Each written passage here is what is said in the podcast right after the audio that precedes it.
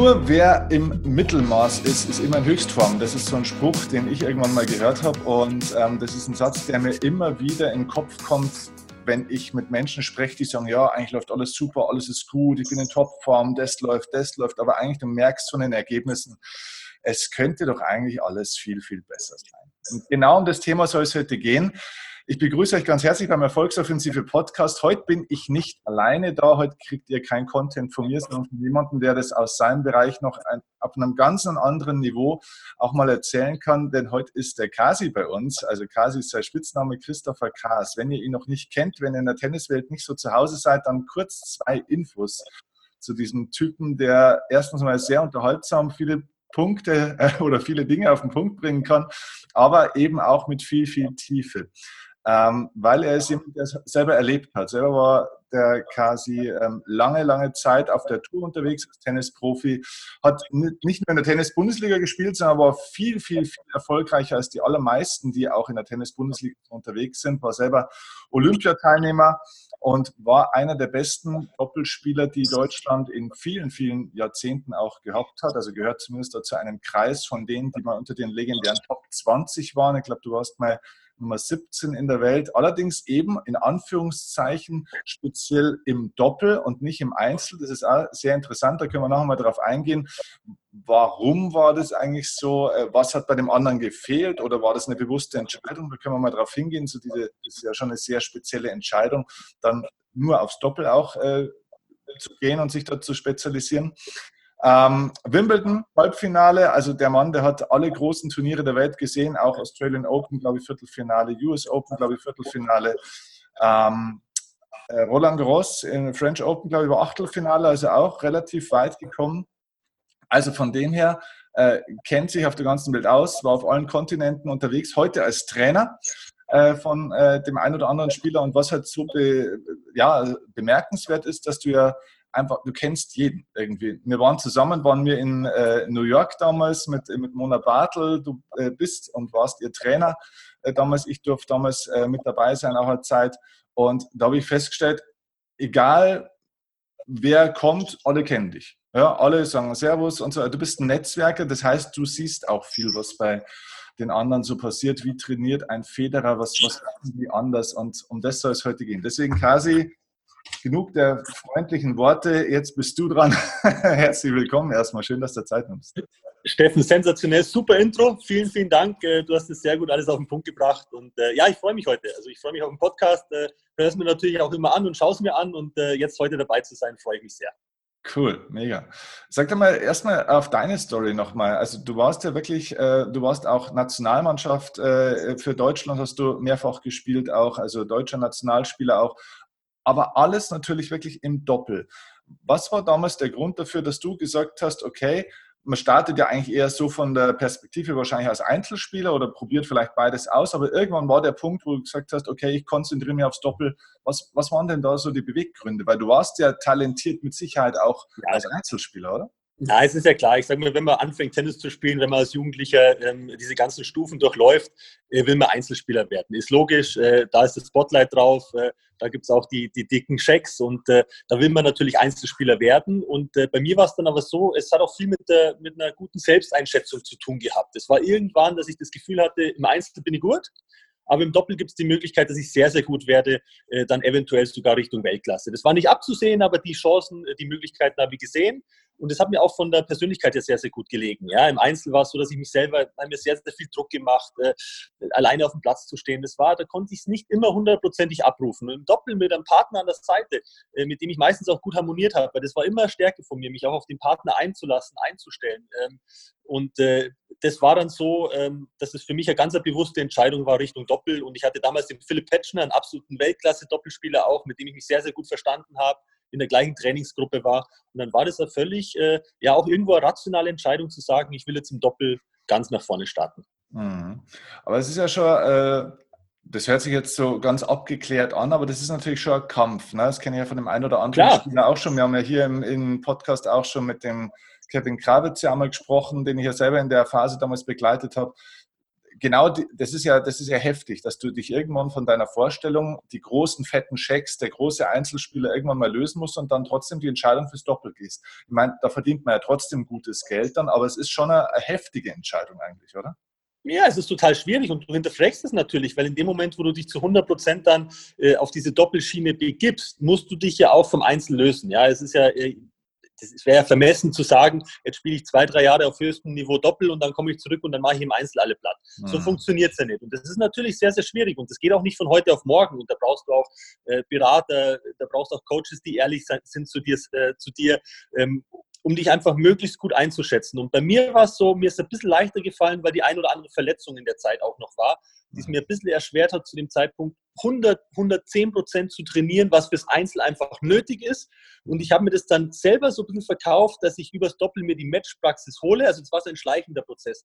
Und dann, als ich gemerkt habe im Doppel, äh, dass der Erfolg dann auch sehr, sehr schnell da war, dann ist mir gar nicht mehr so schwer gefallen, weil ich wollte die großen Turniere spielen. Ja, und ich habe immer gesagt, äh, lieber Champions League spielen im Doppel als irgendwie äh, zweite Bundesliga im Einzel. Ja, also mhm. jetzt übertrieben gesagt. Und mhm. das war dann für mich ja eine Entscheidung, die ich dann auch komplett durchgezogen habe. Da habe ich auch nie wieder zurückgeschaut dann. In dem Moment war es dann klar, dass ich versuche, doppelt zu spielen. Mhm, okay. Und du hast ja auch gesagt, das war auch ein wichtiger Punkt, es passt mehr zu deiner Persönlichkeit. Also die Art und Weise deiner Entscheidung hat schon auch damit ja. zu tun, dass es dir entgegenkommt, weil, weil du einfach ein Typ bist, der eher ein Teamspieler ist, ne? Ja, es waren viele Faktoren. Also ich sage jetzt mal, bei mir war es ja schon mal so, dass ich mich lange Zeit nicht entscheiden konnte, wird es Fußball oder wird es Tennis. Ja, und da hat auch viel mhm. fürs Fußball gesprochen, weil mir das natürlich auch, äh, ja, wie du schon sagst, dieser Teamgedanke hat mir immer sehr, sehr viel Spaß gemacht. Da war es aber auch realistisch eingeschätzt, dass im Tennis einfach besser war. Ja, und dann ist es mit 14, 15, 16, äh, bei Jungs vor allem, äh, das indem du besser bist, begeistert dich dann auch schneller, ja, aber du willst ja dann auch Erfolg haben, die, die Wertschätzung ist wichtig und da war ähnliche Situation und dann konnte ich natürlich beides verbinden, ja, das Talent, was ich irgendwo im Tennis hatte und trotzdem äh, noch diesen Teamgedanken und äh, ja, ich bin total dankbar, weil ich so auch jetzt für dieses Coaching, das ich jetzt mache, ähm, als, als Trainer natürlich unglaublich viele Erfahrungen sammeln konnte. Ich hatte tolle Doppelpartner, ja, Philipp Petschner, Philipp Kohlschreiber, ähm, mit dem Rainer Schüttler auch mal gespielt. Also da waren wirklich viele, von denen du auch sehr, sehr viel lernen konntest. Äh, Marin Cilic, äh, Grand Slam-Sieger im Einzel, mit dem ich ein paar Mal Doppel spielen durfte. Und da waren viele Erfahrungen dabei, die mir jetzt auch für meine zweite Karriere oder jetzt mittlerweile eigentlich, wenn man Einzel, Doppel, Coaching, eigentlich schon die dritte Karriere, äh, die mir da unglaublich helfen. Okay. Ähm, wenn du auf den großen Turnieren unterwegs bist, wo man dann auch wirklich alle äh, beisammen hat, sage ich mal, ne? die, die großen Namen, bei, bei Männern wie bei Frauen natürlich auch. Ne? Mhm.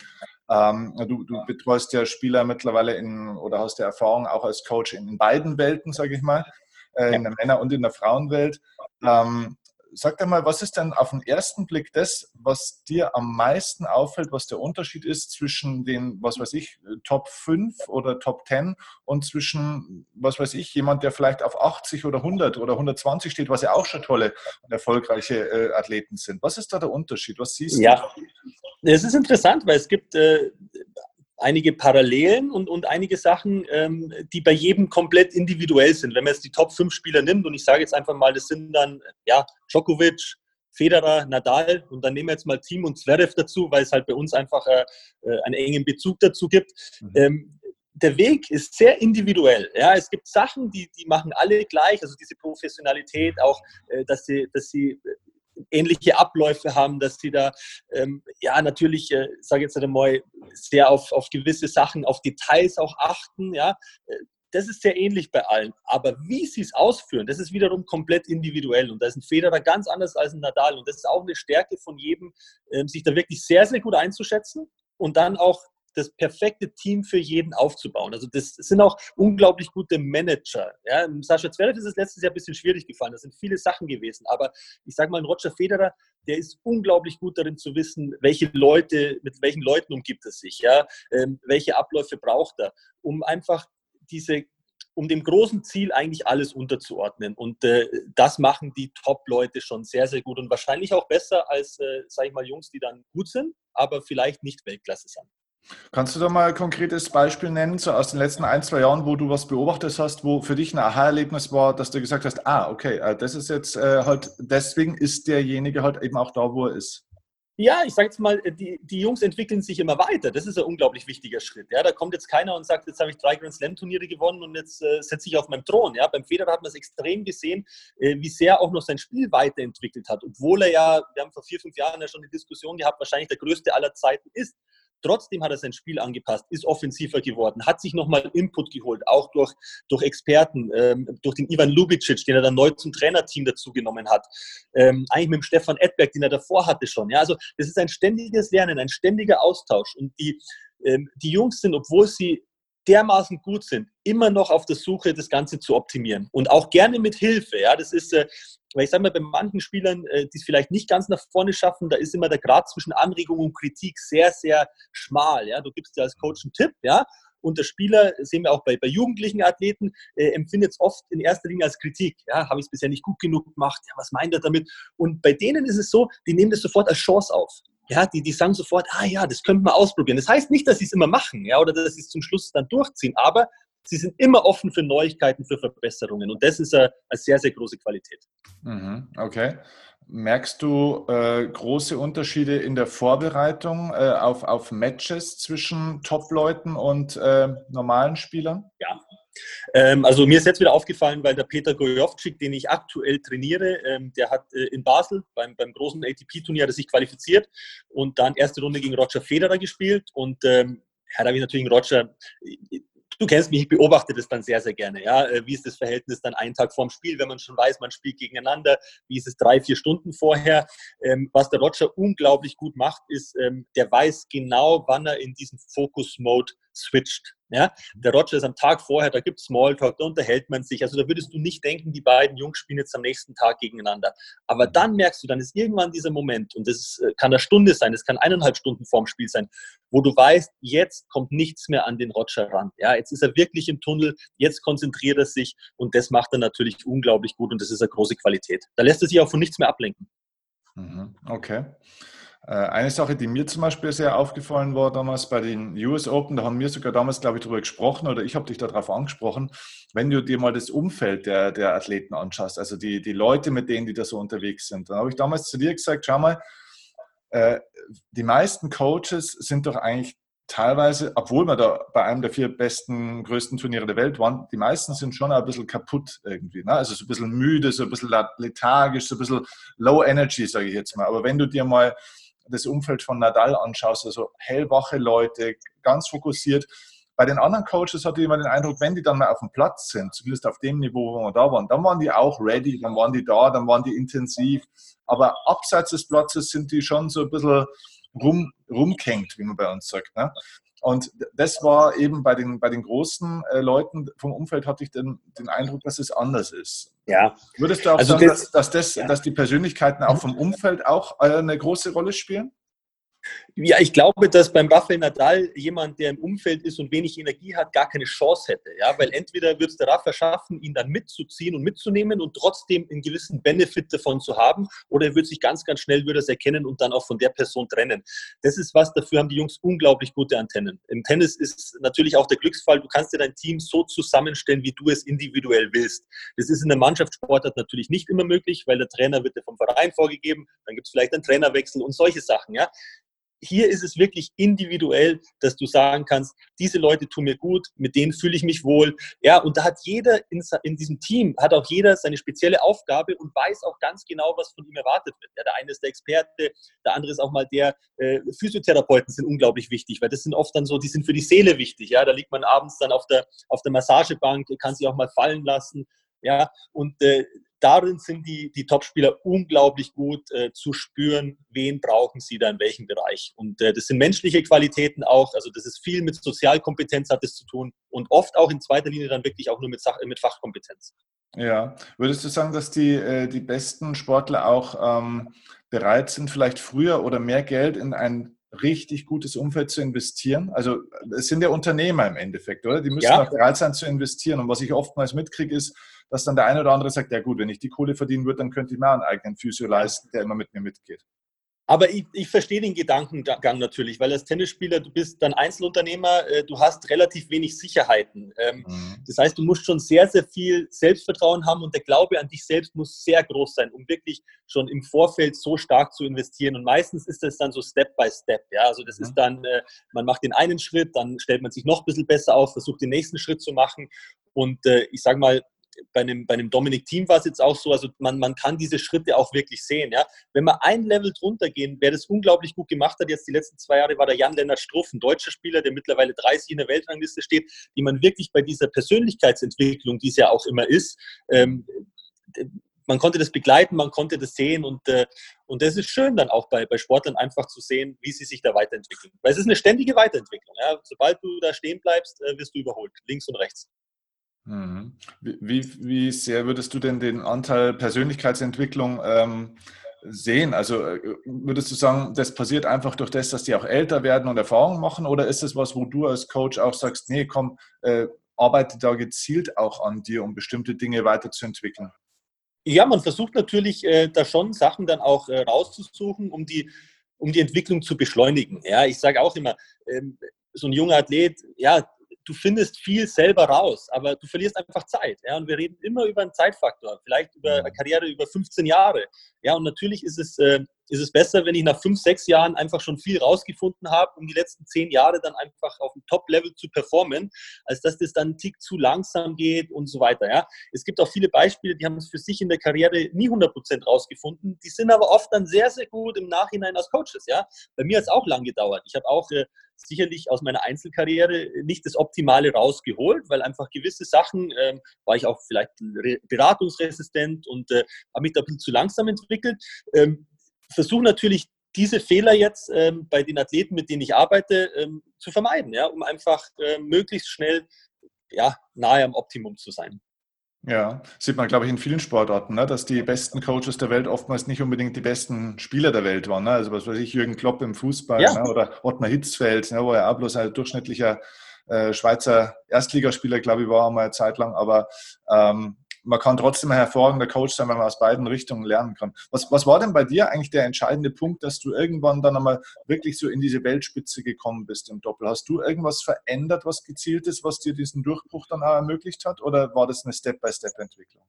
Nee, ich hatte, ähm, damals habe ich dann ähm, einen Trainer auch gewechselt, habe mit Jan de Witt, äh, ist ein absolut äh, renommierter Coach, äh, zusammengearbeitet. Und das war so, da war ich ähm, ja, 25, 26 und äh, das war zum ersten Mal, dass ich wirklich auch ähm, Sachen abgeben konnte, ja, weil ich finde, Training ist immer aus Athletensicht, äh, ist, ist äh, Teil Eigenleistung und Teil Fremdleistung, ja, und wenn du nur ähm, für dich selber arbeitest, ja, dann bist du auch manchmal auf dem Holzweg. Wenn du es nur abgibst, ja, dann bleibt die persönliche Entwicklung auch wieder ein bisschen stehen. Und da war es zum ersten Mal, dass wirklich die Balance so war. Ähm, ich habe mich darauf eingelassen, habe versucht, die Sachen umzusetzen, ähm, habe sehr, sehr guten Input bekommen und äh, das war dann so, in dem Ganzen war ich dann in einem, in einem Team, in einem Umfeld, wo ich äh, perfekt äh, im Endeffekt funktionieren und performen konnte.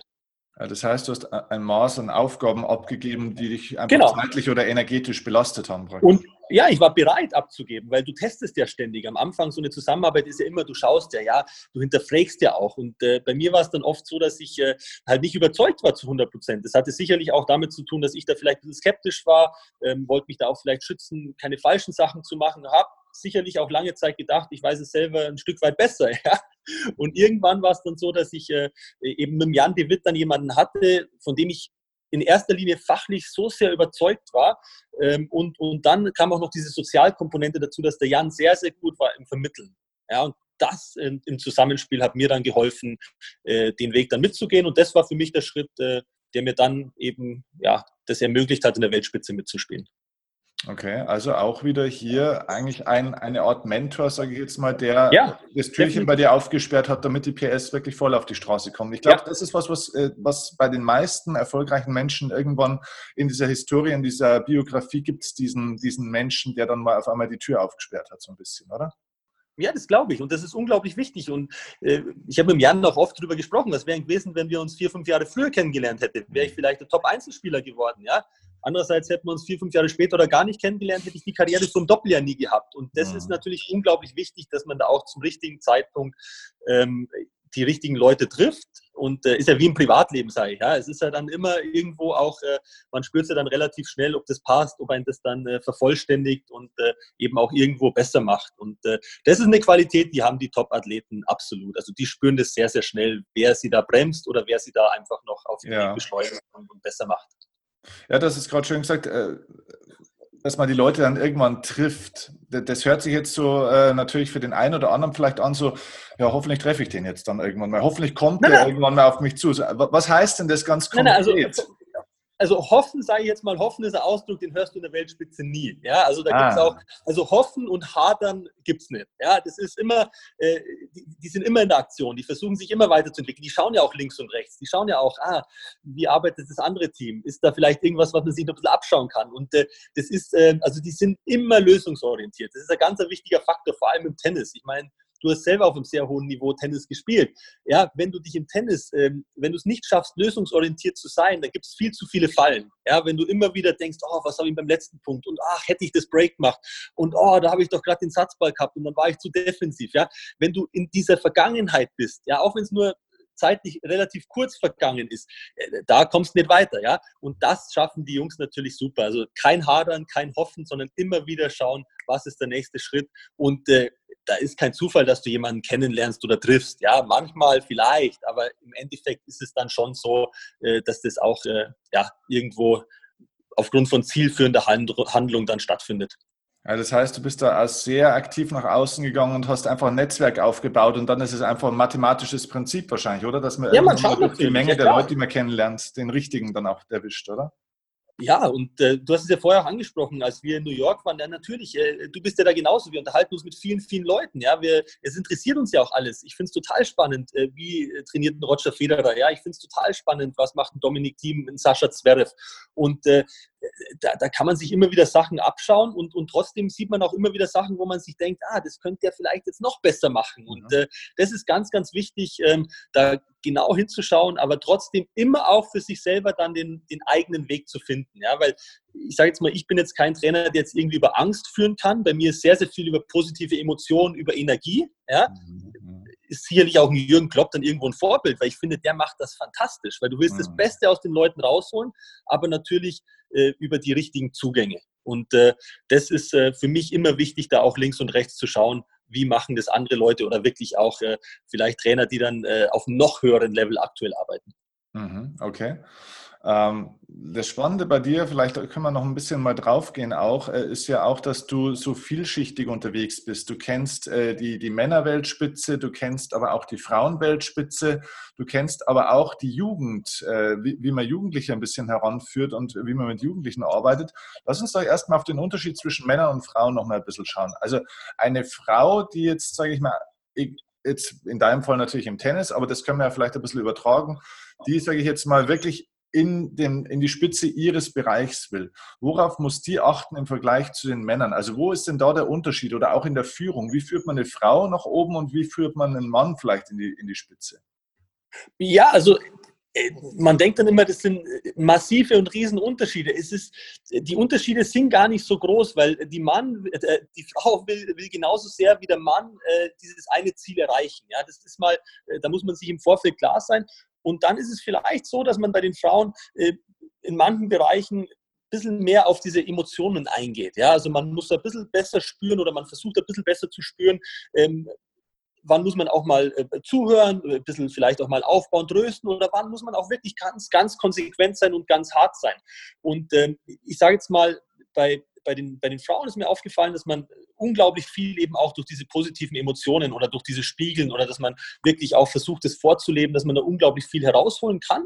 Ähm, bei den Männern ist es manchmal so, dass ich äh, ja vielleicht sogar ein, Tick direkter bin, ja, dass man einfach sagt, äh, ähm, ja, dass man jetzt nicht so darauf achtet, wann sagt man es oder, oder wie kommuniziert man es, da haut man es einfach mal raus, ja, weil es, äh, ja, das ist, äh, ist ein bisschen ein anderer Zugang manchmal, aber ich finde, dass viele Sachen sind extrem ähnlich und äh, mir hat's, also mir macht beides total Spaß. Interessant ist auch, weil du es angesprochen hast, mit Jugendlichen zu arbeiten, weil natürlich gewisse Sachen bei Jugendlichen einfach noch leichter und schneller zu verändern sind. Ja, wenn das noch nicht so geprägt ist, wenn das noch nicht über Jahre eingeschliffen wurde, äh, da macht es mir unglaublich viel Spaß, weil man äh, noch deutlich schneller Fortschritte erzielen kann, beziehungsweise auch mal Muster noch aufbrechen kann und äh, ja, nahezu komplett verändern kann. Das ist natürlich beim 30-jährigen Athleten, da ist auch wurscht, ob es eine Frau oder Mann ist, äh, dann schwieriger, weil sich das natürlich schon über viele, viele Jahre eingeschliffen hat. Mhm, okay. Was wäre denn dein Tipp hier an der Stelle jetzt aus Profi-Coach-Sicht an, an Eltern, die sagen, Mensch, ich habe einen Jugendlichen zu Hause oder eine Jugendliche zu Hause, ähm, die vielleicht in irgendeinem Bereich äh, talentiert ist, vielleicht sogar Lust hat drauf. Wie, was kann man da als Elternpart tun, um die möglichst gut auf dem Weg zu unterstützen? Oder was sollte man auf alle Fälle vermeiden? Das ist vielleicht äh, noch wichtiger. Na, es ist, ja, ist ja total spannend, als Eltern. Bei mir ist ja auch so, ich habe auch zwei Kinder, die Tochter ist zwölf, äh, der Sohn ist acht man kann als Eltern äh, einige Sachen falsch machen, aber man kann auch unglaublich viel richtig machen. Ja, ich glaube, das Entscheidende ist immer, dass man diese Begeisterung, die ein talentiertes Kind ja mit großer Wahrscheinlichkeit mitbringt, dass man die einfach fördert und, und, und immer wieder und äh, auch unglaublich viel positives Feedback gibt. Ich finde, das, äh, das Schlimmste, was Eltern machen können, ist, dass sie danach dann äh, analysieren und oft dazu auch neigen, ein bisschen zu negativ zu analysieren. Ja, äh, wo es dann heißt, ja, warum hast du das nicht gemacht und das im Training machst du das doch so gut und warum hast du das? Ja, und da geht halt relativ dann schnell auch der Spaß verloren, weil dafür ist ein Trainer da. Ja, das muss man unterscheiden. Es gibt Eltern und Trainer und äh, da appelliere ich wirklich immer an die Eltern, ähm, ja, seid positiv dabei, begleitet das Ganze, ähm, schaut genau hin, weil wenn es vom Kind auch mal respektlos wird oder wenn er sich nicht hundertprozentig anstrengt, das kann man einfordern. Ja, dann kannst du auch sagen, ja gut, aber mal, Entschuldigung, Sonntag, wir fahren den ganzen Nachmittag wegen dir hier irgendwo durch die Gegend ja, und du strengst den nicht mehr an, das kann nicht sein, ja, aber nicht ins Fachliche gehen oder nicht sagen, ja, warum hast du da geschossen und nicht gepasst? Nein, also sowas da die nicht machen, das reflektieren die Kinder ja selber sehr, sehr gut und dafür gibt es immer noch Trainer. Mhm. Okay, cool. Wenn du dir ähm, wünschen könntest, wenn du so einen Spieler vor dir hättest äh, und du könntest ihn ausstatten, wie bei so einem Computerspiel, weißt du, wo man dann so Attribute hinzufügen kann, so der kriegt jetzt fünf Punkte von dem und fünf Punkte von dem. Was wären denn so deine drei wichtigsten Charaktereigenschaften, die du einem Sportler mitgeben könntest in maximaler Ausprägung, wenn du es wünschen, wenn du es zaubern könntest? Sag ich mal. Was sind die drei wichtigsten Faktoren für dich? Ähm, also ich finde es sehr, sehr wichtig, äh, eine gute Selbsteinschätzung zu haben. Das ist jetzt nicht zu verwechseln mit Selbstkritik immer, ja, äh, weil es gibt Spieler, die sind zu selbstkritisch. Das ist auch schwierig, ja, weil es immer ein bisschen negativ behaftet ist. Und es gibt auch, äh, das ist nicht unbedingt im Tennis, das gibt es auch in der Mannschaftssportart, äh, wo du immer welche hast, äh, die nie selber schuld waren, ja, wo entweder der Trainer schuld war, weil er falsch aufgestellt hat, oder die Mitspieler was falsch gelaufen sind. Also da ist mir ganz, ganz wichtig, dass sich ein Athlet unglaublich gut selber einschätzen kann. Das können die Guten alle, egal ob es eine Mannschaftssportart ist oder Einzelsportart. Wie haben die ähm, das gelernt? Also wie, wie, wie kommt man dahin? Weil das können ja die wenigsten von Natur aus, oder?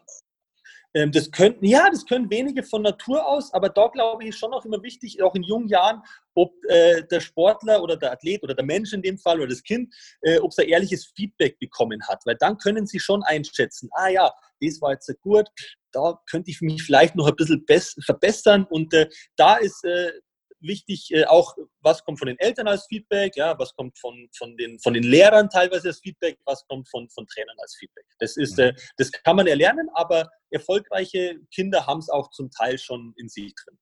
Mhm. Okay, Selbsteinschätzung, okay. Selbsteinschätzung ist unglaublich wichtig. Ähm, dann ist mir wichtig, ähm, dass man sehr, sehr früh auch äh, oder dass, dass die Top-Athleten, die kümmern sich sehr, sehr gut um sich selber. Ja, also das ist, äh, die, die achten auf, äh, auf Ernährung, die achten auf Schlaf.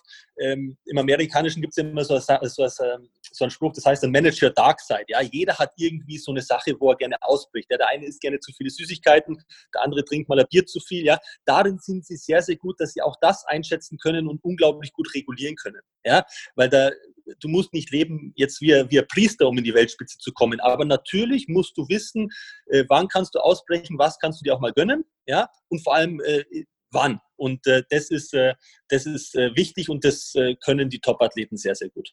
Mhm. Also ja, ein Rafa geht also, auch mal, das, das ein Rafa Nadal geht auch mal geht auch mal feiern. Ja, das ist ja logisch. Aber er macht sicherlich nicht äh, wie vielleicht Nick Kyrgios während dem Grand Slam Turnier, weil ihm der Druck zu groß wird. Ja, das ist auch eine ganz, ganz wichtige Eigenschaft, dass sie es einfach lernen, äh, Gefühle, äh, Druck, Emotionen auszuhalten. Weil das siehst du immer wieder, dass viele in dem Bereich, wo es dann wirklich hart wird, anfangen auszubrechen, weil sie nicht stark genug sind, das auszuhalten. Und das, finde ich, äh, ist auch eine ganz, ganz wichtige Eigenschaft, weil es ist eine Illusion zu denken, dass der Roger Federer ein Grand Slam-Finale spielt und sich am Anfang super fühlt. Ja, nein, der ist angespannt, der denkt den ganzen Tag dran, ja, was passiert, der denkt dran, wie fühle ich mich danach, wenn ich gewonnen habe, wie fühle ich mich aber, wenn ich verloren habe, ja, das ist ja ein, das ist ein unglaublicher Druck, der sich da auch über 14 Tage bei so einem Grand Slam Turnier aufbaut. Und äh, das ist ganz wichtig, ähm, auch immer wieder zu sagen, na, es geht nicht darum, dass du dich gut fühlst, es geht darum, das einzuschätzen, wie du dich fühlst und bereit zu sein, das auch mal auszuhalten. Und das kennst du im Berufsleben genauso. Ähm, das ist nicht jeder Tag, dass man sagt, oh ja, nein, manche Sachen fallen einem auch schwer, aber das heißt noch lange nicht, dass man es durchziehen sollte und durchziehen kann. Und darin sind die Top-Athleten ähm, im Tennis unglaublich gut. Mhm. Du hast mal einen Satz zu mir gesagt, das war ganz interessant. Ähm, es, unsere Aufgabe ist ja immer so ein bisschen, wie kann man Nervosität äh, trainieren, ja, oder, oder Performance zu ja. bringen unter Nervosität. Und Nervosität ist ja eigentlich was, was erst im Wettkampf, im wahren Wettkampf eigentlich ähm, entsteht. Und du hast mal zu mir den Satz gesagt, äh, deine, das war zumindest damals der Stand, ähm, die, die, beste Variante, um Müdigkeit, äh, um, um, um äh, Nervosität zu simulieren, ist Müdigkeit. Kannst du das mal auf. auf ja, ähm, äh, du merkst halt teilweise im Training, weil es ist natürlich schwierig. Wir können jetzt nicht im Training sagen, okay, jetzt äh, visualisieren wir und jetzt stellen wir uns vor, äh, dass wir. Natürlich kannst du es zum Teil machen, aber du kannst kein Grand Slam-Finale simulieren. Was du simulieren kannst, sind gewisse Vorgänge im Körper, die ähnlich sind unter starker Nervosität oder unter starker Müdigkeit. Ja, das ist teilweise im Training, dass es ähnlich ist, von den Bewegungsabläufen, von der Koordination her, weil wenn mein Athlet im Training total müde ist, ja, weil er schon zweieinhalb Stunden trainiert hat, weil vielleicht auch viel Input gekommen ist, äh, kognitiv anspruchsvoll war das Ganze, ja, dann ist es so, dass er in einem Bereich ist, wo natürlich auch viel Stress entsteht, ja, mhm. weil es ihn irgendwann nervt, weil er, weil, er, weil er kaputt ist, weil er irgendwann hofft, dass das Training aus ist. Und das ist wiederum ein Zustand, der ist zum gewissen Grad in vielen Bereichen ähnlich wie äh, große Nervosität. Und so versuche ich das im Training dann äh, quasi zu simulieren. Mhm. Ja, interessant, okay. Also, wir waren jetzt bei den Punkten Selbsteinschätzung. Das andere war ein bisschen auch Selbstachtsamkeit, ne? also auf sich selber auch zu schauen und zu spüren, was ist für mich wichtig. Das nächste war ähm, Selbstregulation im Endeffekt auch, ne? dass mhm. man das regulieren kann. Gibt es noch irgendeinen Faktor, den du dir wünschen würdest beim Spieler, irgendwas Elementares? Na, was ich mir teilweise wünsche beim Spieler ist, dass er diese Neugierde äh, nie verliert. Weißt, dass er wirklich auch, äh, äh dass er vielleicht auch versucht, obwohl er schon seit 15 Jahren Tennis spielt, doch noch irgendwas Neues rauszufinden mhm. oder doch mal Sachen zu probieren.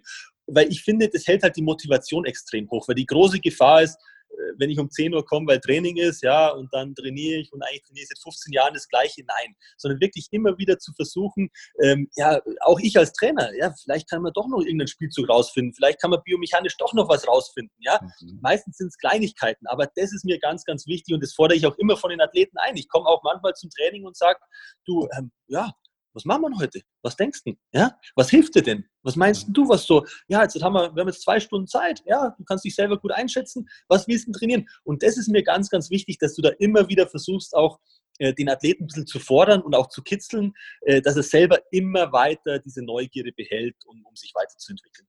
Mhm. Also meine Theorie ist mittlerweile, jetzt habe ich echt die letzten Jahre wirklich viel erlebt, viel gesehen aus allen möglichen Branchen, sei es Sportler, Künstler, Musiker, Schauspieler, Moderatoren, Wirtschaftsleute, Politiker. Der Unterschied, äh, glaube ich, zwischen den langfristig sehr erfolgreichen und den erfolgreichen ist nämlich auch, das wäre auch eine spannende Frage zum Beispiel. Ne? Erfolgreich ja. werden ist ja eine Sache, aber wie bleibst du über ja. Jahre oder vielleicht sogar noch mhm. länger so erfolgreich? Ich glaube, der Hunger ist die Antwort auf diese ja. Frage. Oder? Ja, Hunger ist, äh, ist ein super Wort, weil es geht natürlich um dieses, äh, ja, dieses immer besser werden, dieses Streben nach Erfolg, ja, dieses, äh, wie du schon sagst, dieser Erfolgshunger. In Roger Federer würde aktuell alles unterordnen, um vielleicht doch nochmal einen Grand Slam-Titel zu gewinnen, ja. Und, und, und dieser Hunger, der ist, ja, dieses unbedingte Gewinnen wollen, ähm, weil ich sage jetzt auch mal, äh, der Roger sagt ja auch, natürlich trainiert er unglaublich hart und seit vielen Jahren unglaublich hart, aber er empfindet es ja nicht so, weil er weiß ja, das ist die Voraussetzung, um eben seine großen Ziele äh, zu erfüllen. Und äh, das ist genauso, wie du es gesagt hast, äh, der darf auch nie weggehen. Ja? Und wenn du dann irgendwann mal merkst im Laufe deiner Karriere, dass er so ein bisschen nachlässt, dann musst du jemanden dazu nehmen, der es vielleicht nochmal schafft, das rauszukitzeln oder dann auch irgendwann sagen, ja, dann äh, wir halt jetzt was nächstes, was anderes. Ja, das ist äh, auch wichtig, sich selbst da einzuschätzen. Ja, was würdest du denn sagen von, von deiner Sicht von außen? Ich meine, du kennst den Roger jetzt äh, äh, schon ein bisschen auch. Ähm, der hat alles erreicht in seinem Leben schon vor langer Zeit, alles erreicht. Er erreicht immer mehr von allem, was er schon erreicht hat. Er ist jetzt äh, 81er Jahrgang, das heißt, er ist jetzt 37, 38. Ja. Ähm, warum spielt der immer noch auf dem Niveau? Was ist denn für den noch ein Ziel? Was würdest du denn sagen? Du, ich, ganz ehrlich, der liebt das einfach, ja. Und der liebt diese Challenge und der liebt sich selber zu challengen und der, äh, wie gesagt, der, er will halt einfach weiterhin gewinnen. Und beim Roger ist es schon immer so. Als er 10 Grand Slam-Titel hatte, hat es nicht interessiert. Er wollte einen 11. Ja, und 15 haben ihn auch nicht interessiert und äh, 20 auch nicht. Und äh, das ist dieses ständige Weiterentwickeln. Und äh, da ist er, ja, das hat auch, das ist eine gewisse Besessenheit ja auch, äh, die diese ähm, absoluten Top, äh, in allen Bereichen dann haben. Hm, cool. Mega. Also ich finde, da waren ein paar coole Insights dabei. War echt richtig, richtig gut. Ähm, wo kann man denn mit dir, wenn jemand eine Frage hat oder sonst irgendwas, wo kann man denn mit dir in Kontakt treten? Oder gibt es die Möglichkeit für, für Leute, wie, wie du bist bei Instagram, glaube ich, auch vertreten? ja, so ich, bin, ich bin auf Instagram als, als Chris Kars, ja. Äh, das ist ein Einser, das ist ein Einser, also da findet man mich relativ gut. Äh, man kann mich auf Twitter kontaktieren. Äh, man kann auch gerne dir eine E-Mail schicken und du leitest es an mich weiter, Steffen. Ja, hast eh nicht so viel zu tun den ganzen Tag. Genau. Nein, aber also da bitte äh, keine Angst haben. Wenn jemand Fragen hat äh, zum Tennis oder wirklich auch zum Coaching dann auf, auf höchstem Niveau, kann er sich sehr, sehr gerne melden. Ich mag den Austausch sowieso. Auch wenn mich jemand mal auf einem Tennisturnier in Deutschland irgendwo sieht, sprecht es mich an, ist gar kein Problem. Ähm, sind immer interessante Sachen auch dabei und ja, wir beide lieben den Austausch ja auch und das sind immer für beide Seiten gibt es da noch Entwicklungspotenzial und deswegen, ähm, ja, also kontaktiert mich sehr, sehr gerne und äh, werde es auch Antwort bringen, das kann ich euch versprechen. Sehr cool. Also wir verlinken deine Social Media Profile in Show Notes oder unten in der Videobeschreibung. Einfach draufklicken und ähm, ja, schaut euch äh, diese Welt auch mal an. Ist total interessant, egal ob ihr jetzt äh, Sportler oder Tennisspieler seid oder nicht. Ich glaube, da kann man viel fürs äh, Leben lernen. Man kann da viel mitnehmen der Hunger. Also der, Satz, der Satz des Tages ist, das Wort hoffen kommt in der Weltspitze nicht vor. Das ist geil. Na, hoffen und hadern. Hadern gibt es auch nicht. Ja, das ist sofort, das wird abgehakt und weiter geht's. Und äh, natürlich, man will ja das, dieses Lösungsorientierte, man sucht ja, man will ja irgendwie was finden, was einem äh, immer wieder Erfolg gibt. Ja, und äh, also nur mit Hoffnung, dann, dann musst Lotto spielen, wenn du hoffst, dass du irgendwas gewinnst, ja. So ist es. cool. Du, vielen Dank, dass du dir die Zeit genommen hast. Mega gut. Hat Spaß gemacht. Super. Perfekt. Danke. Vielen, dir. vielen Dank, Steffen.